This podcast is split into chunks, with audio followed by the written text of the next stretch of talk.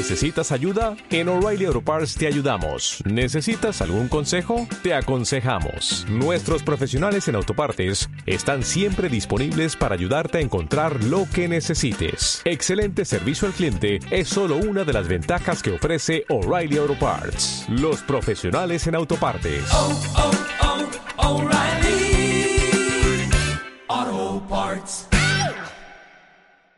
Hoy estamos, vamos a iniciar el tercer pilar para levantar tu matrimonio. Espero que lo que hemos estado viendo haya sido de bendición.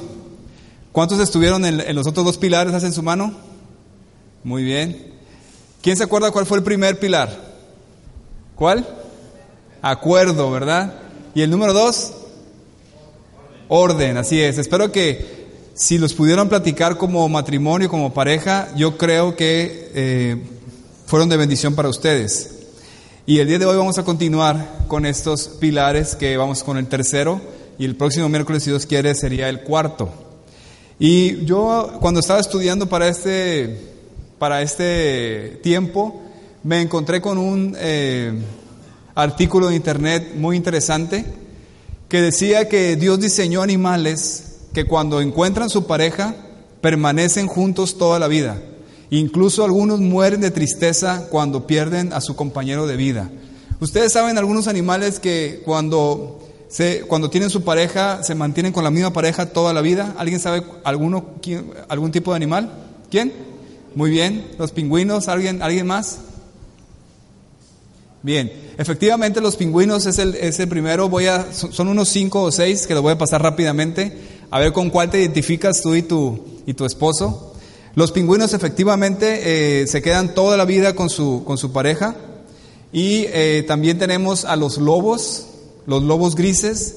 De hecho, los lobos grises tienen una estructura de familia parecida a los humanos, es el lobo, la loba y los lobitos, y también permanecen toda la vida. Otros son estos pájaros que se llaman albatros.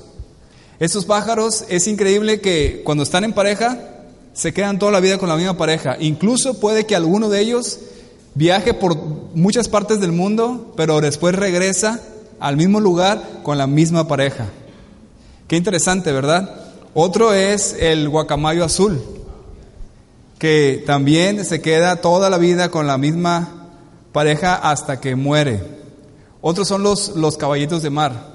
Y es súper interesante que ellos se quedan juntos y cuando muere uno, el otro se queda a un lado de el- del otro que ha muerto y no se mueve de ahí y muere de hambre por estar ahí a un lado de su, su compañero. Qué interesante esos caballitos de mar. Otros son las nutrias, quizás algunos se pueden identificar con las nutrias, hacen todo juntos como pareja. Qué padre, ¿no? Qué interesante. Y por último, los gansos. Los gansos también se quedan con la misma pareja, inclusive cuando uno muere, el otro se deprime y muere de tristeza. Ay, qué, qué historias de amor, ¿verdad?, entre los animales. Pero obviamente es algo súper interesante porque Dios así los, los creó. Pero pensemos ahora en ti y en mí. De la misma manera, pero aún más profunda, Dios diseñó al hombre y a la mujer como seres relacionales que encuentran su plenitud en el matrimonio con una unidad para toda la vida.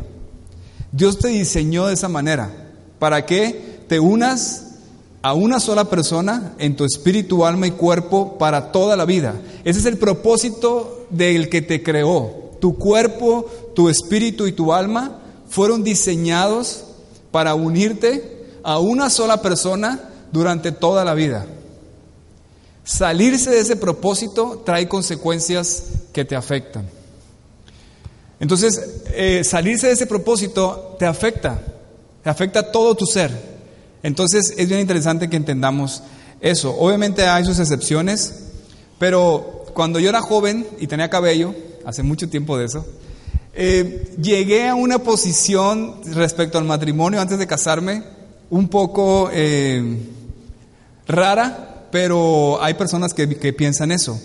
Yo llegué a una posición de decirme, de decir, yo no me voy a casar.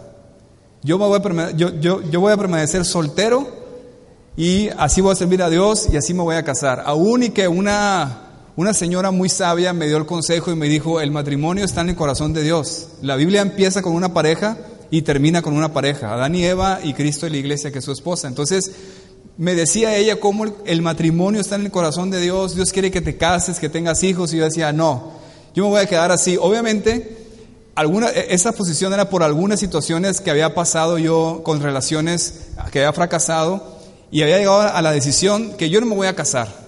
¿Alguien conoce a una persona que piensa así? Que dice, yo ya no me voy a casar, yo voy a permanecer soltero. ¿Alguien conoce a alguien así? Bien, pues yo estaba así. Y yo decía, no, Dios, yo te voy a servir así. Y ese gran error que últimamente se ha estado eh, promoviendo mucho sobre la famosa independencia de los sexos. Es decir, yo no necesito a los hombres, las mujeres, ¿no? Yo puedo vivir sola, yo voy a estar bien y no hay problema. Bueno, yo pensaba eso. Y mi postura era muy firme, hasta que algo sucedió que echó abajo totalmente mi postura de, que, de, quedarme soltero por toda la vida. ¿Sabes qué fue? Que conocí a esta princesa, Brenda, que ahora es mi esposa, y dije, ah, creo que siempre no. Mejor si me caso. Y entonces fue cuando me casé y pude experimentar lo que tú también has experimentado si te has casado, la plenitud que existe en el matrimonio. ¿Cuántos están de acuerdo? Porque fuimos hechos para eso. No fuimos hechos para estar solos. Fuimos hechos para estar unidos a nuestra pareja para toda la vida. Ese es el propósito que Dios tiene para nosotros. Y cuando tú te casas, la intención es que puedas experimentar esa cercanía, esa intimidad con tu, con tu cónyuge, que te da esa plenitud de vida para lo que fuiste diseñado. Es decir, el estado ideal para el hombre y para la mujer es casados. Hay sus excepciones. Dios ha llamado a ciertas personas a quedarse sin casar con un propósito específico, pero es una excepción. La regla general es el estado ideal para el hombre y la mujer es casados y viviendo esa intimidad. Por eso, el tercer pilar de los cuatro que van a levantar tu matrimonio es intimidad. Intimidad. Si aprendemos lo que significa la intimidad y podemos vivirla con nuestra pareja en todos los sentidos, vas a poder experimentar la plenitud que existe en el matrimonio, la bendición que existe en el matrimonio, que esa es la intención de Dios. Por eso nos creó hombre y mujer, para complementarnos y para poder unirnos y estar juntos toda la vida. ¿Estamos de acuerdo? Bien, entonces, la intimidad, cuando digo intimidad, me refiero a esa cercanía, a esa comunión entre los dos, a esa fusión, a esa pertenencia, a esa identidad. Eso es bellísimo, ¿verdad, matrimonios? ¿Ustedes han podido experimentar eso? Yo me acuerdo cuando era soltero y cuando estoy ahora y digo, ¿cómo puede ser que llegué a pensar que me iba a quedar soltero? ¿Cómo puede ser que pude ignorar la riqueza, la bendición y la plenitud de vida que hay cuando te casas y vives esa intimidad con, con, tu, con tu cónyuge para toda la vida. Es una gran bendición. Es un propósito, es el propósito de Dios que hay en eso. Entonces, lo que vamos a ver hoy, te, lo resumí en un párrafo, es que Dios creó a la humanidad, o sea, a ti y a mí, como seres relacionales. Y la relación más profunda y trascendente es la del esposo con la esposa. Es decir, necesitan una intimidad plena para experimentar la abundancia, bienestar y felicidad completa. Esa intimidad es en todos los sentidos, espiritual, con Dios en el centro, emocional, siendo una misma alma, y culminar esa unidad en la intimidad física. Entonces, hoy vamos a aprender cómo ese propósito, si tú lo entiendes con tu cónyuge y lo llevan a cabo, van a levantar su matrimonio. Si me pueden por favor ayudar a prender las luces para que ellos puedan ahorita leer las hojas, se los agradezco. Entonces vamos a estar viendo esto y si trajiste tu Biblia, vamos a estar en Génesis 2.18. Si no trajiste tu Biblia, te van a dar hojas ahorita, por favor, alza tu mano para que te den hojas, si, si no trajeron Biblia, porque vamos a estar viendo al inicio, vamos a irnos al principio de todo. ¿Cuántos saben ¿Cuántos creen realmente que Dios creó al hombre y la mujer? Alcen su mano, que Dios los creó. Bien. ¿Y cuántos saben que Dios creó el matrimonio? ¿Cuántos están de acuerdo con eso? Bien, pues ¿qué crees? Si quieres levantar tu matrimonio, si quieres experimentar la plenitud del matrimonio, ¿qué crees? Es muy sencillo. Vámonos al origen, a cuando Dios lo creó y el propósito para el cual le dio ese matrimonio. Y entonces vamos a poder aplicarlo a nuestras vidas hoy y tu matrimonio va a ser levantado. Otra vez, si Dios creó el matrimonio, entonces vámonos al origen, cuando Dios lo creó, y vamos a estudiar el propósito por el cual lo creó para aplicarlo hoy en día a tu matrimonio y que puedas levantar tu matrimonio y vivir esa plenitud para lo cual fue diseñado.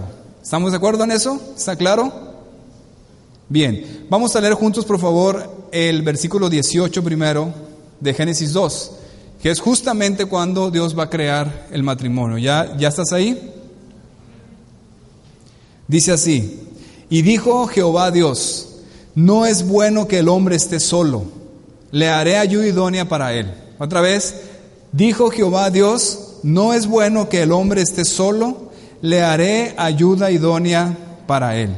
Qué interesante. ¿Y cómo empieza todo? Ahí está Adán en el huerto del Edén, perfecto todo, no hay pecado, caminaba con Dios, eh, acababa de crear todo el mundo, las aves, las plantas, todo. Y está ahí Adán, aparentemente pudo haber dicho, esto es genial, esto es perfecto, estoy excelente, así quiero estar toda la vida. Pero Dios lo ve y dice, mm, no es bueno que esté solo, hace falta algo todavía. Le voy a hacer qué? Una ayuda idónea para él. Y gracias a Dios por esa creación, ¿verdad que sí, hombres? Entonces, quiero que quede claro, primero que nada, eso. No es bueno que el hombre esté solo y esto implica obviamente también a la mujer. No es bueno eso. Dios mismo lo está diciendo. Fue Dios el que tomó la iniciativa. No le dijo a Adán.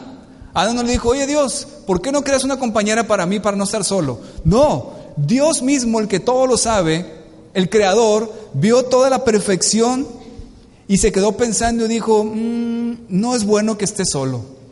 Le voy a hacer una ayuda idónea y entonces creó a la mujer. Ahora, es bien interesante poder analizar las palabras que dijo aquí el Señor cuando dijo no es bueno que el hombre esté solo.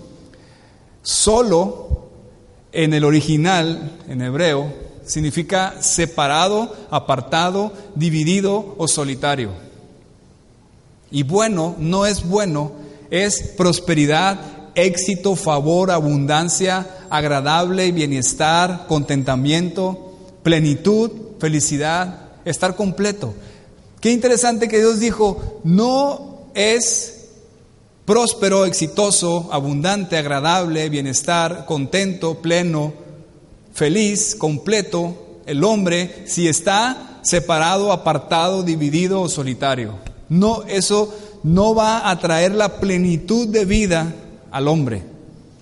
Entonces, hombres y mujeres, divididos, separados cada quien por su lado, Inclusive cuando estás casado, pero cada quien está por su lado y viven como si estuvieran divorciados, no es bueno, no van a poder experimentar la plenitud que existe, eh, lo sabroso que Dios creó de la vida, porque Dios nos creó para vivir en pareja, como esos animales que vimos ahorita. Dios no te creó para que estés solo toda la vida o para que tú, aunque estés casado, veas por ti nada más y estés viviendo separado en tu mundo enfocado solamente en ti. Si quieres disfrutar, si quieres realmente experimentar la plenitud de vida, lo más sabroso que existe después de tu relación con Dios es la vida en pareja, en intimidad y en comunión y en cercanía con tu cónyuge, porque así nos diseñó Dios. Dios te diseñó para vivir en pareja. Dios te diseñó para estar en matrimonio para toda la vida con la misma persona. ¿Estás de acuerdo conmigo en eso? Bueno, algunos no, pero eso es bíblico. ¿Ok? Entonces, no es bueno que el hombre esté solo. Es decir, el estar separado, solitario, apartado, no es bueno, no es próspero, no es agradable, no, no hay bienestar, no hay plenitud, no hay contentamiento, no hay felicidad total. No hay plenitud total. Hay sus excepciones. Como les dije hace rato, Dios llamó a ciertas personas para estar solos o en ciertos momentos y Dios mismo les da esa plenitud. Pero en general, Dios te creó para vivir en pareja. Piensa en esto, matrimonios. Si realmente anhelas vivir en plenitud y experimentar todo lo bueno que Dios tiene para ti y toda la bendición que Dios tiene para ti, eso incluye que puedas tener una intimidad, cercanía con tu pareja. Si tú crees que solo puedes vivir totalmente pleno, feliz y contento y viendo solamente por ti, estás equivocado. Dios no nos creó para centrarnos en nosotros mismos. Dios nos creó para poder bendecir y amar a nuestro cónyuge. Eso es bien importante que lo entiendas, porque aunque estés casado, obviamente que estás aquí, pero muchas veces pensamos de esa manera, de manera solitaria. Pensamos de, de, manera aislada, de manera dividida, de manera apartada. Pienso en mí, pienso en lo que yo quiero y me aparto, aunque vivo junto con mi esposa y mi familia, estoy centrado solamente en lo que yo quiero y buscando la felicidad para mí. La felicidad para lo que yo quiero, lo que yo anhelo. Y es un engaño y un círculo vicioso que nunca vas a salir de ahí y nunca vas a encontrar la plenitud. Porque, ¿qué crees? La plenitud que Dios tiene para ti está en tu pareja. Porque así fuiste diseñado. No fuiste diseñado para vivir solo, para vivir apartado, dividido. Fuiste diseñado para vivir en pareja. Y eso es algo bellísimo. Me encanta eso. Fuiste diseñado para vivir en pareja. Si hay algo que, si hasta aquí no, no, te ha quedado claro lo que he dicho, es eso. Fuiste diseñado para vivir en pareja. Entonces, ahí está Adán en el, en el huerto, todo perfecto alrededor, y Dios dice, no es bueno que él esté solo, y le voy a crear qué? Una ayuda idónea para él, óptima, perfecta, adecuada. Una ayuda literal significa rodear o un aliado o un defensor. Es decir, Dios decidió que la vida plena se vive de a dos. Dios, Dios decidió que la vida plena se vive de a dos con tu pareja. Estoy seguro, porque el mundo así nos ha enseñado, que muchas veces hemos caído en el error de pensar que la felicidad está en, en, cosas apartadas, divididos y separados de tu pareja. Y entonces cada quien pelea por su cuenta, cada quien pelea por buscar la felicidad para sí mismo. Y es algo tan necio porque no te das cuenta que esa felicidad y esa plenitud y ese gozo no lo van a encontrar así. ¿Por qué? Porque está en pareja. Así lo diseñó Dios. Dios diseñó la plenitud de vida para ti de a dos, no de a uno. Por eso estamos aquí en esta noche, ¿verdad? Entonces, pueden decir lo que quieran los hombres que dicen que no necesitan a las mujeres y las mujeres que dicen que no necesitan a los hombres, pero Dios, el Creador, nos diseñó para complementarnos y encontrar la plenitud de vida en pareja. Eso es lo que acabo de decir. ¿Sí está claro hasta aquí? ¿De acuerdo? Por ejemplo, en Eclesiastés, en la Biblia, eso escribió el hombre más sabio después del Señor Jesús, que fue el rey Salomón. Escribió en el capítulo 4, versículos 9 y 10, más valen dos que uno, pues trabajando unidos les va mejor a ambos. Si uno cae, el otro lo levanta. En cambio, al que está solo, le va muy mal cuando cae porque no hay quien le ayude. ¿Cuántos matrimonios que están aquí han experimentado esto? Han experimentado la bendición de tener a alguien que te levante cuando caes. ¿Verdad que sí? Y tú vas a decir, es que Dios está conmigo. Dios es quien me levanta. Sí, a través de tu cónyuge. Así lo diseñó Él te diseñó para vivir en pareja. ¿Ok, matrimonios? Realmente es tan fácil poder explicarte ese punto. Es obvio que Dios nos creó con una inclinación hacia el sexo opuesto. Es obvio. ¿Por qué? Porque el propósito detrás de todo es que Él quiere que vivas en pareja por toda la, por, por toda la vida. Esas personas que dicen, por ejemplo, hay mujeres que como yo también piensan que están trabajando, son profesionistas y dicen, yo no necesito a un hombre, yo voy a estar toda la vida así, yo tengo todo, trabajo, tengo amigos, todo perfecto. ¿Para qué quiero un hombre?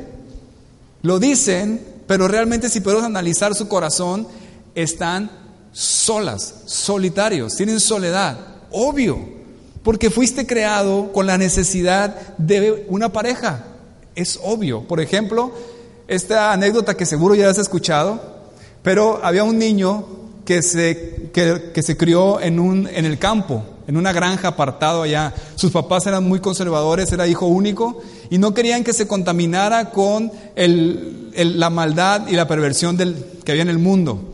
Entonces ahí crearon a su hijo apartado allá en el campo, y cuando era adolescente, el papá le dijo, hijo, por primera vez en tu vida, te voy a llevar al pueblo para que tú escojas tu regalo de cumpleaños porque hoy, es tu cumpleaños. El niño súper contento dijo, sí papá, vamos. Fueron al, al pueblo, lo llevó por muchas tiendas a ver pelotas, a ver rifles, a ver muchas cosas. Y en una de las tiendas vio a una muchachita. Y el niño rápidamente volteó a verla y obviamente él no estaba acostumbrado a eso. Entonces dijo, papá, ¿y eso qué es? Papá le dijo, ah, ah, es un ganso, es un ganso. Pero sigue, sigue, sigue. Y ya fueron a otra tienda, a otra tienda, a otra tienda. Y al final del día, después de todas las tiendas, le dijo, ¿qué hijo? ¿Qué vas a querer para que te dé para tu cumpleaños? ¿Y qué es que le dijo? Quiero un ganso, papá. Obvio, porque Dios nos creó así. Tenemos que entender que si quieres vivir pleno, necesitas practicar y vivir la intimidad con tu pareja en todos los sentidos, no nada más la intimidad sexual, que eso va incluido también. Entonces, en los siguientes versículos de lo que tienes ahí en tus hojas o, en, la Biblia, vamos a ver los tres tipos de intimidad que te llevarán a experimentar la plenitud en tu matrimonio. Los tres tipos de intimidad que te llevarán a experimentar la plenitud en tu matrimonio. Antes de leerlos, quiero eh, explicarte rápidamente este versículo para recordarte de qué estamos hechos. Dice primera de Tesalonicenses 5:23, y el mismo Dios de paz os santifique por completo y todo vuestro ser, espíritu, alma y cuerpo sea guardado irreprensible para la venida de nuestro Señor Jesucristo. Quiero hacer énfasis en que todo tu ser, la plenitud de tu ser tiene tres partes. Quizá ya lo sabías, quizá no lo sabías, pero tú no eres nada más lo que todos vemos. Ese es tu estuche. Pero eres tres partes, espíritu, alma y cuerpo. Entonces, si Dios te diseñó para unirte a una sola persona, para tener intimidad con una sola persona en la vida, ¿qué crees? Esa unión y esa intimidad es en las tres partes de lo que estás hecho. Si no sabías eso, entonces no has entendido muchas cosas en tu vida. Pero tú no eres lo que vemos. Tú eres algo mucho más que eso. Eres espíritu, alma y cuerpo y ahí está claramente en la Biblia. Dios te creó así. Dios te creó con tres partes, espíritu, alma y cuerpo. ¿Está claro eso? Bien, si aprendes esta gran verdad, vas a poder impulsar mucho tu vida y también tu matrimonio. Y escríbelo en tus notas. Soy un espíritu que tiene un alma y habita un cuerpo. Soy un espíritu que tiene un alma y habita un cuerpo. Eso es lo que somos. Qué increíble que muchos años pasan en tu vida y ni siquiera sabes lo que eres. Y piensas como el mundo piensa y nada más te, te, enfocas en, lo físico, cuando lo más importante es lo que hay adentro y es tu espíritu que tiene un alma y habita un cuerpo. Este estuche que tú ves es el cuerpo. Hay estuches más alargaditos, otros más chaparritos, otros más anchitos, de diferentes colores. Pero lo más importante no es eso es lo que hay adentro. ¿Estás de acuerdo? Pero el mundo y todo lo que vemos y los comerciales y las pláticas y el internet, todo te enfoca solamente en el estuche. Por eso es una vida miserable, una vida vacía, porque dejas a un lado lo más importante y lo que es eterno. Que Dios puso eternidad en nuestro corazón, dice también Eclesiastés, tu espíritu y tu alma. Entonces, Tu intimidad tiene que ir por ahí.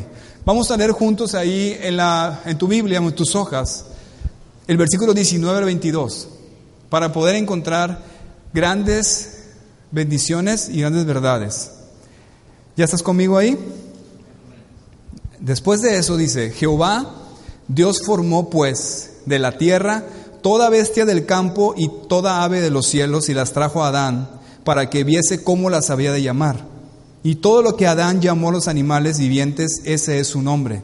Y puso Adán nombre a toda bestia y ave de los cielos y a todo ganado del campo, mas para Adán no se halló ayuda idónea para él.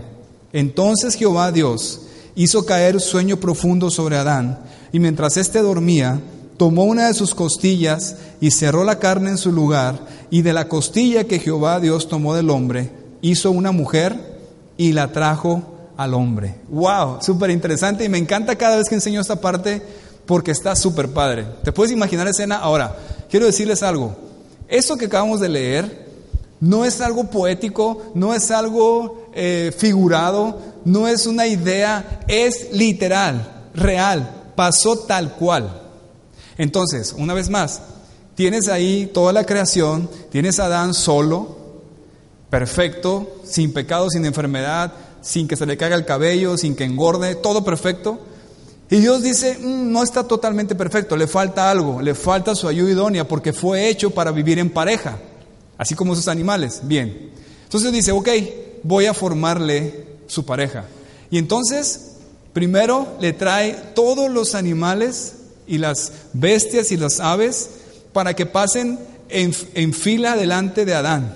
Y Adán nombra a cada uno de ellos. Obviamente en ese momento estaba hecho sin pecado, su inteligencia era totalmente plena, nosotros estamos súper lejos de eso, pero él inventó todos los nombres. La chita, el leopardo, el león, la jirafa, imagínate todos, ¿no? Las aves, todo. A él se le ocurrió todo. Y lo fue nombrando. Tú te vas a llamar burro, tú te vas a llamar chita, tú te vas a llamar este, albatro, tú te vas a llamar gaviota, tú pelícano, etcétera, ¿no? Obviamente en su idioma.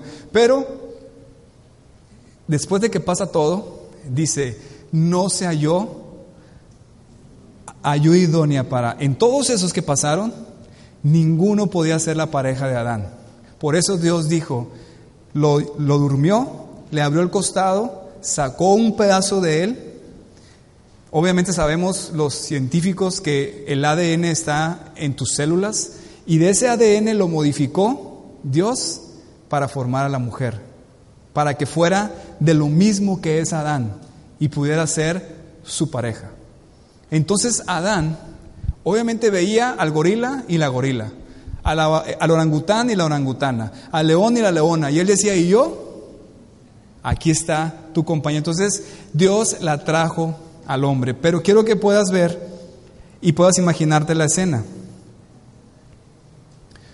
Dice ahí, una vez más, lee conmigo en el, en el versículo 22, donde dice 22, y de la costilla de que Jehová Dios tomó del hombre, hizo una mujer y la trajo al hombre. ¿Lo leíste? Trajo significa traer adentro, entrar.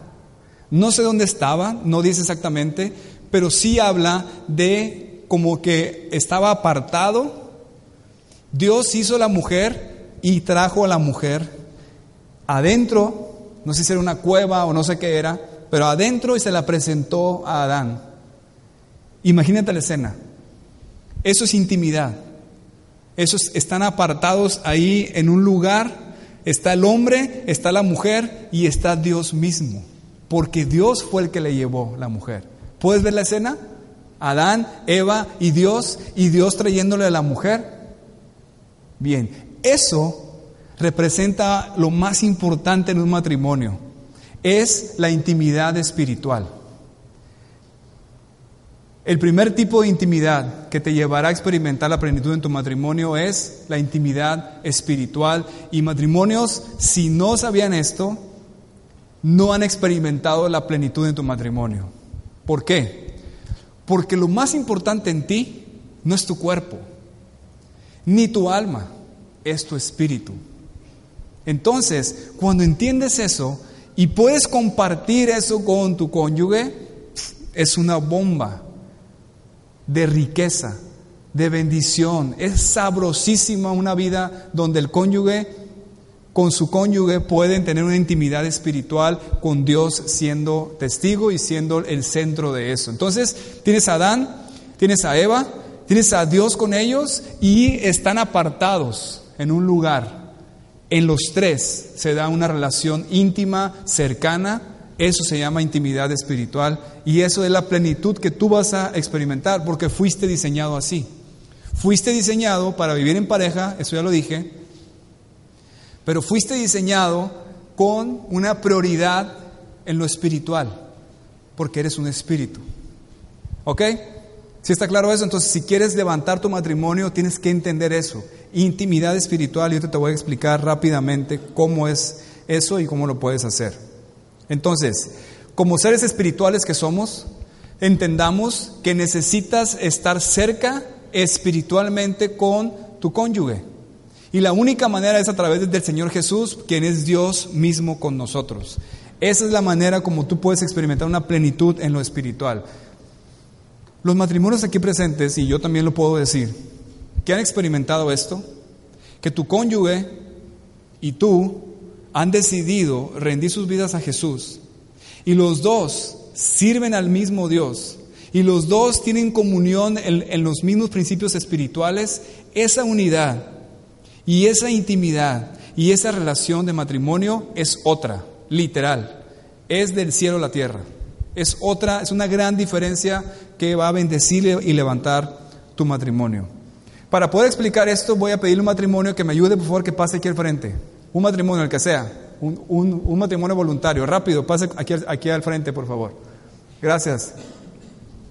Y lo pido a Pedro que me ayude. ¿Me ayudas, Pedro, por favor? Ponte aquí, por favor. Bien. Ponte allá, Arturo, por favor. Y Erika, ponte de este lado acá. Ponte aquí, más viendo para allá. Así, gracias. Vamos a suponer con mucha fe que Pedro es, ese Señor Jesús. ¿Ok? Entonces, está Arturo allá y está Erika acá.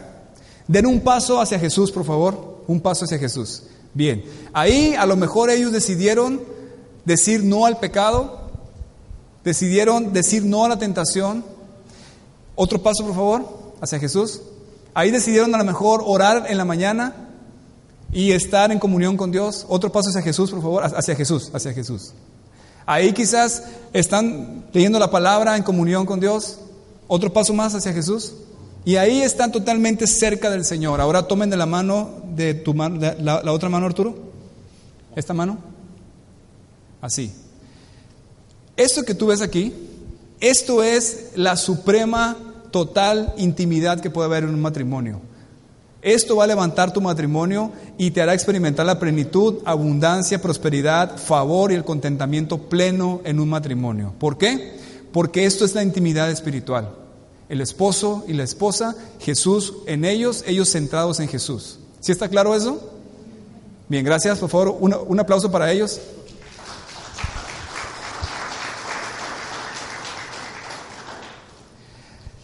Si te fijaste, Arturo estaba allá y Erika estaba acá. Y cada paso, ojo con esto, cada paso que Arturo daba hacia Jesús y Erika daba hacia Jesús, los acercaba a ellos, ¿verdad? Obvio, porque es lo que hemos hablado tanto en ese seminario. Porque Jesús es el punto común entre los dos. Entonces, quiere decir que si tienes una intimidad espiritual con tu, con tu cónyuge y sirven al mismo Dios, mientras más cerca estés de Jesús, más cerca vas a estar de tu cónyuge. Mientras más cerca estés de Jesús, más cerca vas a estar de tu cónyuge. Entonces, piensa en eso. Mientras más cerca estoy de Jesús, más cerca estoy de mi cónyuge. ¿Está claro eso? Eso se llama intimidad espiritual. Y si lo puedes experimentar, entonces vas a poder experimentar la plenitud de vida. Regresa al origen de las cosas. No importa lo que digan los medios, lo que diga el mundo. Vete al origen. ¿Quién creó al hombre y a la mujer? Dios. ¿Quién creó el matrimonio? Dios. Bueno, ¿cómo lo creó? Con esta intención, de que haya intimidad entre ustedes. Entonces, si quieres levantar tu matrimonio, es bien sencillo, por lo menos explicarlo. Que los dos decidan rendirse al mismo Dios, a Jesús. Y mientras más cerca estén de Él, más cerca van a estar el uno del otro. ¿Por qué? Porque el Señor Jesús le va a decir, esposo, ama a tu esposa como yo te amé a ti. Esposa, sométete a tu esposo como la iglesia se somete a mí.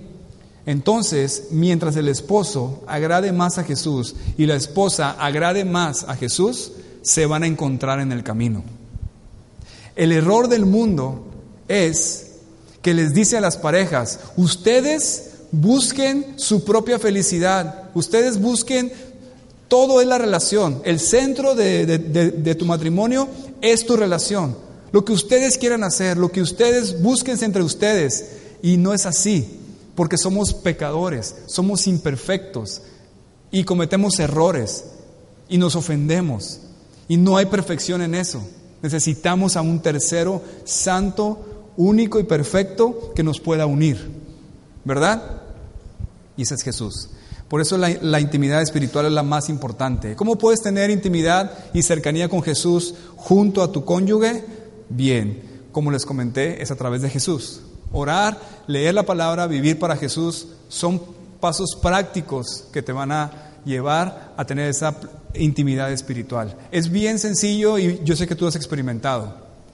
¿Te has dado cuenta que cuando andas mal, cuando andas lejos de Dios o andas practicando cosas que no son correctas, tu relación con tu cónyuge se ve afectada? Otra vez, ¿Te has dado cuenta que cuando andas mal, cuando andas lejos de Dios y cuando andas practicando cosas incorrectas, la relación con tu cónyuge se ve afectada? ¿Cuántos están de acuerdo con eso? Es obvio. Es porque has roto esa intimidad espiritual. Pero, esposas, ¿ustedes se han dado cuenta que ha habido veces en que tu esposo anda pero si al 100? Dices tú, wow, y te, puedes dar cuenta que tiene que ver con Jesús, que tiene que ver con Dios. A lo mejor ese hombre decidió ponerse las pilas con Dios, decidió pedirle perdón a Dios, o decidió buscar al Señor en su palabra y vivir lo que, eh, lo, que vivía en la palabra, y tú te viste beneficiada. Mujeres, ¿alguien de ustedes ha experimentado eso? Bien poquitas, ¿qué pasó hombres?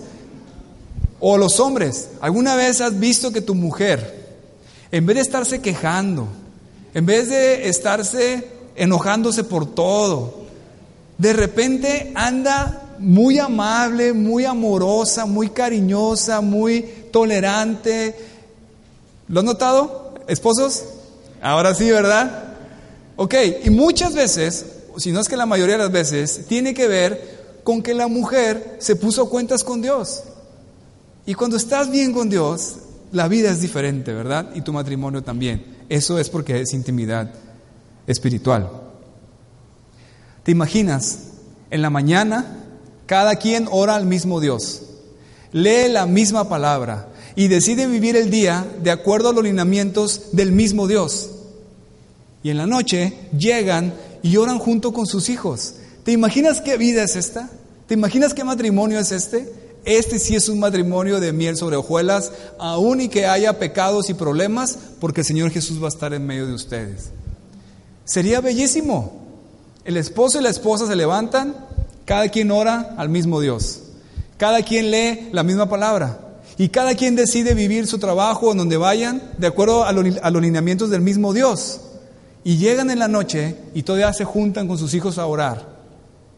Intimidad espiritual la más importante. Si quieres vivir pleno tu matrimonio, necesitas intimidad espiritual, antes que las demás. ¿Está claro eso? Así que yo te digo, ríndete las ideas y tu manera de hacer las cosas al Señor Jesús. Y ahí encontrarás a tu cónyuge y estarán tan cerca como nunca antes. Yo no había experimentado esto. Yo pensaba que en la plenitud del matrimonio, la mejor manera de tener mi matrimonio era el romanticismo, era las flores, era el decir te amo, era el llevarla a una cena romántica, que eso es importante. Pero eso, sin la intimidad espiritual, no sirve de nada. Y todos aquí lo sabemos. Muchas parejas se enfocan en ese tipo de amor o en esa intimidad y no llegan muy lejos. ¿Por qué? Porque, porque siempre salen problemas, siempre hay diferencias, porque somos pecadores. Necesitamos algo más que eso. ¿Está claro? Vamos por favor al versículo 23. Vamos a ver qué más pasa aquí en la historia que está súper interesante. Ahí en tus hojas o en la Biblia, versículo 23 dice, dijo entonces Adán, esto es ahora hueso de mis huesos y carne de mi carne. Esta será llamada varona porque del varón fue tomada. Qué interesante, vuelvo a leer. Dijo entonces Adán, esto es ahora hueso de mis huesos y carne de mi carne. Esta será llamada varona porque del varón fue tomada. Es decir, cuando Dios le trae adentro a Eva, Adán la ve y en el original, aquí no podemos ver la expresión, las expresiones en el original, pero prácticamente Adán dijo, wow, esta mujer sí que es bellísima. La ve y dice, hueso de mis huesos, carne de mi carne, yo soy varón, entonces tú vas a ser varona. Entonces, cuando dice hueso de mis huesos, la palabra hueso significa esencia, sustancia, uno mismo.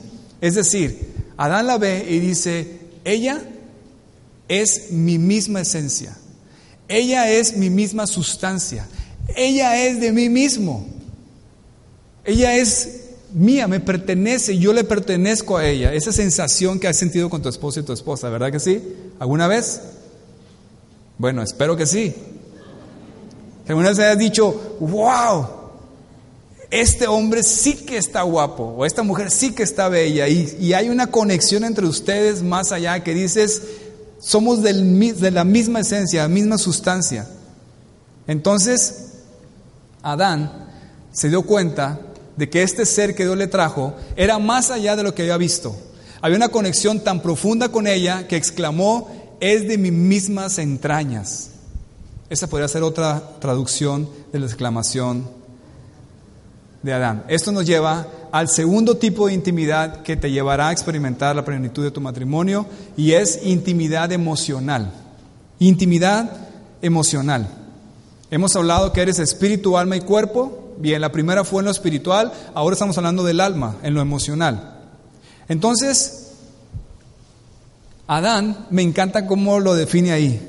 Esta será llamada varona porque del varón fue tomada. Varón en el hebreo es ish y varona es isha. Qué interesante. Varón, ish. Adán es ish. Y la ve y dice isha. ¿Te das cuenta? Así como cuando tuviste a tu esposa, cuando, cuando no se casaban, y dijiste, esta es con la que me voy a casar. ¿Verdad que sí, hombres? Pudiste haber dicho, Alberto pudo haber dicho, cuando vio a Betty, Alberta. Arturo, cuando vio a Erika, dijo, Artura. Eso fue lo que hizo Adán. Ish, en el, en el original, imagínate, después de que dijo todo, dijo Ish, Isha. Wow, me encanta esa escena. Eso tiene que ver con esa relación, esa de que tú eres mía, yo soy tuyo. Eso es algo bellísimo que nunca se debe perder en el matrimonio. Es decir, Adán, recuerda que Adán estuvo viendo todos los animales y todas las aves y todas las bestias y dice que no se halló una ayuda idónea para Adán. Ninguna de ellas pudo haber sido su compañera. Entonces Adán la vio y dijo, ella no es como una gorila, ella no es una orangutana, ella es Isha, ella es como yo, ella es para mí. Y esa es una gran enseñanza. Porque, por ejemplo, hombres, también aplica para las mujeres, todas las mujeres que hay a tu alrededor vienen a ser como estas gorilas o orangutanas para ti. No son tu ayuda idónea, no son para ti, y no encontrarás la bendición de Dios y la plenitud en ellas, solo en tu Isha. ¿Verdad, mujeres? Eso es verdad, dices tú, es obvio porque no había mujeres. Recuerda que ahí dice, no se halló ayuda idónea para Adán. O sea, se estuvo buscando, no se halló. Eso hoy en día aplica igual. Está el hombre y ve pasar a muchas gorilas y a muchas orangutanas. Pero en ninguna de ellas vas a encontrar la plenitud, solamente en tu Isha. ¿Verdad? Ya sé que hay mujeres que te están diciendo, ya ves viejo, te dije que aquella parece gorila, así que ya déjala de ver. No vas a encontrar ahí la plenitud solamente en tu Isha. Esto nos habla de una cercanía en el alma, en los sentimientos, las emociones, en el ser amables, suaves, delicados, románticos, interesados y cuidadosos. Esto nos habla de la intimidad emocional. Tener un tiempo de calidad con tu esposo y tu esposa, abrir tu corazón, ser delicado, cuidadoso, amoroso, esto es la intimidad emocional. ¿Qué tan romántico o romántica eres? A ver, no contestes por ti mismo, te hago la pregunta. Nada más levanten la mano para ver, das como un testimonio de tu cónyuge. Si tu cónyuge es romántico o romántica, levanta tu mano. Muy bien. Fueron como menos de la tercera parte, así que bueno, tenemos que trabajar en eso, ¿verdad? Es parte de disfrutar tu, tu relación, ¿verdad que sí? Así que próxima semana o en cuanto puedan, tomen un tiempo y aprovechen y saboreen la bendición que Dios les ha dado. Vamos a leer por favor el, versículo 24 rápidamente. Ese es el famoso versículo sobre matrimonios que se habla en toda la Biblia prácticamente, a lo largo de la Biblia. Por tanto, dejará el hombre a su padre y a su madre y se unirá a su mujer y serán una sola carne. Por tanto, dejará el hombre a su padre y a su madre, se unirá a su mujer y serán una sola carne. Efectivamente, por fin, dicen los hombres, por fin vas a hablar de sexo. Sí, eso es la intimidad física. El tercer tipo de intimidad que te llevará a experimentar la plenitud de tu matrimonio es la intimidad física. Sí, aquí el texto bíblico se está refiriendo al sexo. Ahora, bien importante esto, antes de que nos entremos de lleno. Antes de llegar al sexo fue necesaria la intimidad espiritual y emocional. ¿Te diste cuenta de eso? No somos animales que vas a poder nada más enfocarte en el placer físico. Es necesario primero estar cercanos en lo espiritual y en lo emocional para que puedas disfrutar la plenitud del sexo y de la intimidad física. Quiero decirles algo. Muchas mujeres en consejería, pero de otra iglesia, no de aquí, de, otra ciudad, se quejan mucho de esta parte. ¿Saben de, ¿Saben de qué? Ahora sí pusieron atención, ¿verdad? Qué chismosos son. Se quejan mucho de que el esposo solamente quiere llegar a tener intimidad física. Cuando las cosas no están bien entre ellos, cuando hay cosas que platicar, cosas que hablar, y la mujer no se siente totalmente plena en la intimidad física porque están separados, porque no hay una intimidad ni emocional ni espiritual, y el hombre quiere llegar directamente a eso. Antes de eso, necesitamos tener una intimidad espiritual y emocional para poder llegar a la plenitud de la intimidad física. ¿Por qué? Porque no somos animales en lo que solamente te enfocas en el placer físico. El sexo va mucho más allá que el placer físico. Es una cuestión espiritual, emocional y física también. ¿Estamos de acuerdo en eso? Bien, entonces, Veamos el poder que tiene el sexo. Dice ahí, se unirá a su mujer y será una sola carne. Unirá significa pegar permanentemente, fundirse. Una sola carne, un solo ser. Entonces, los que son de cachito ya saben esto, así que me voy muy rápido. El sexo no nada más es físico. El sexo te pega con la persona con la que estás teniendo sexo. Somos seres espirituales. Y Dios diseñó el sexo no el diablo ni el mundo. Y Dios decidió que el sexo te une, te liga con el espíritu de la persona con la que estás teniendo sexo. Si eso lo supieran todos los de las películas y todo el mundo y todos los, muchachos que andan con uno y con otro y con otro se meten con ellos, se darían cuenta que han profanado todo su ser y están todos fracturados y por eso cuando se llegan a casar, la famosa incompatibilidad, porque están todos tronados por dentro, porque les dijeron en las películas que uno se metía con otro y con otro y con otro y pura felicidad y puro placer y pura diversión. Qué gran error y qué gran engaño. Te destruiste totalmente. Por eso fuiste diseñado para unirte a una sola persona por toda la vida. Así fuiste diseñado. No puedes ir en contra del diseño, Dios así lo diseñó. Te pegas totalmente. La relación sexual sella y culmina la intimidad total entre la pareja. Une espíritus, almas y cuerpos. Y si, estás, tomando notas, apunta eso para que puedas explicarle también a tus hijos. La intimidad, la relación sexual, sella y culmina la intimidad total entre la pareja. Une espíritus, almas y cuerpos. Por eso dice el Señor Jesús en Mateo 19:6, ya no son más dos, sino una sola carne, por tanto, lo que Dios juntó no lo separa el hombre. Muchos piensan que es algo poético o figurado. Ay, qué bonito se escucha.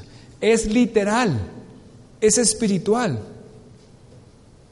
Quedas ligado a esa persona. Imagínate los hombres que se meten con prostitutas. Imagínate las prostitutas. ¿Cómo viven? Por eso viven una vida miserable. Pues claro, están todas destruidas. De haberse ligado con todos esos hombres, están todas enredadas y todas fracturadas y también los hombres.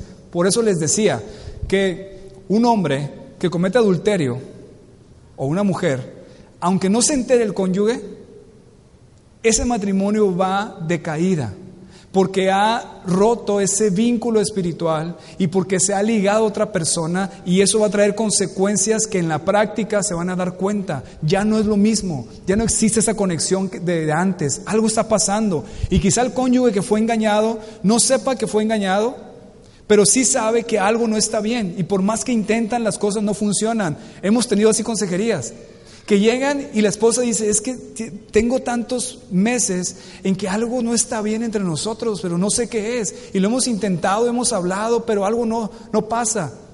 Resulta que el esposo se metió con una mujer sin, que, sin decirle a la esposa y fracturó la, la- la relación y trae consecuencias. Trae consecuencias. Dios diseñó el sexo así. Nosotros en el sexo no, no solo estás entregando tu cuerpo, sino lo más íntimo de ti, tu esencia. Estás vulnerable espiritualmente, recibiendo la esencia de tu pareja y ligándote para toda la vida. Así diseñó Dios el sexo. Hay muchas partes que lo dicen, pero esta es una de ellas. Primera de Corintios 6, 16. Mira qué fuerte lo dice el apóstol Pablo. Y no se dan cuenta que si un hombre se une a una prostituta, se hace un solo cuerpo con ella. Pues la escritura dice, los dos se convierten en uno solo, en una sola carne. Wow. Siempre que enseño esto, digo yo, tantas personas necesitan saber esto. Tantos jóvenes necesitan saber esto, porque el mundo nos está robando, enseñándoles el gran engaño de la promiscuidad. El gran engaño de decir, tú eres libre de disfrutar tu sexualidad con quien tú quieras, como si fuera a tomarse un vaso de agua o comerse un taco de adobada. Placer solamente físico. ¿No te das cuenta que el diablo ha aprovechado eso para engañarte y poder engancharte? Aquí está claro. Te uniste a esa persona en lo espiritual y hay un vínculo ahora porque tuviste relaciones sexuales. El sexo es tan delicado porque impacta hasta lo más íntimo de ti, tu esencia, tu espíritu, tu lugar sagrado. Y relacionarte sexualmente con alguien que no sea tu esposo o tu esposa es profanar tu ser. ¿Por qué el sexo es tan malo fuera del matrimonio? Porque es tan bueno dentro del matrimonio. Escuchen esto y recuerden esto, es bien importante. Dios diseñó el sexo con un propósito para ligar a los esposos. Dios diseñó el sexo con un propósito para ligar, pegar a los esposos. Los une para toda la vida. Ese fue el propósito principal del sexo. El mundo se ha encargado de eliminar eso y voltear las cosas para destruir tantas vidas. Cuando pienses en sexo, lo primero que te venga a la mente en vez de placer es pegar, pegamento. Primera Corintios 7:5 dice, no os neguéis el uno al otro, hablando de, de, de relación sexual entre esposos, no os neguéis el uno al otro, a no ser por algún tiempo de mutuo consentimiento para ocuparos sosegadamente de la oración. y volved a juntarnos en uno para que no os tiente Satanás a causa de vuestra incontinencia.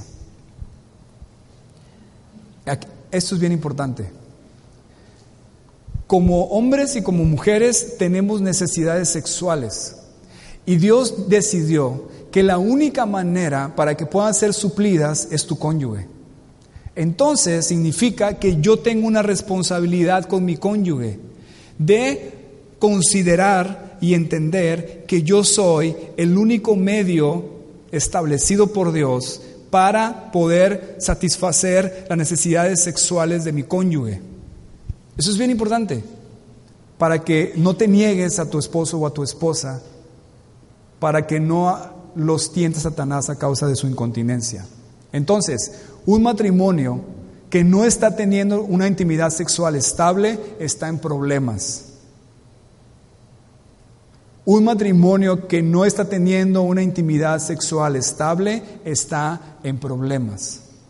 Fuimos diseñados como seres sexuales. ¿Piensa eso? Obviamente no, voy a preguntar quién de aquí se, se identifica con eso, ¿verdad?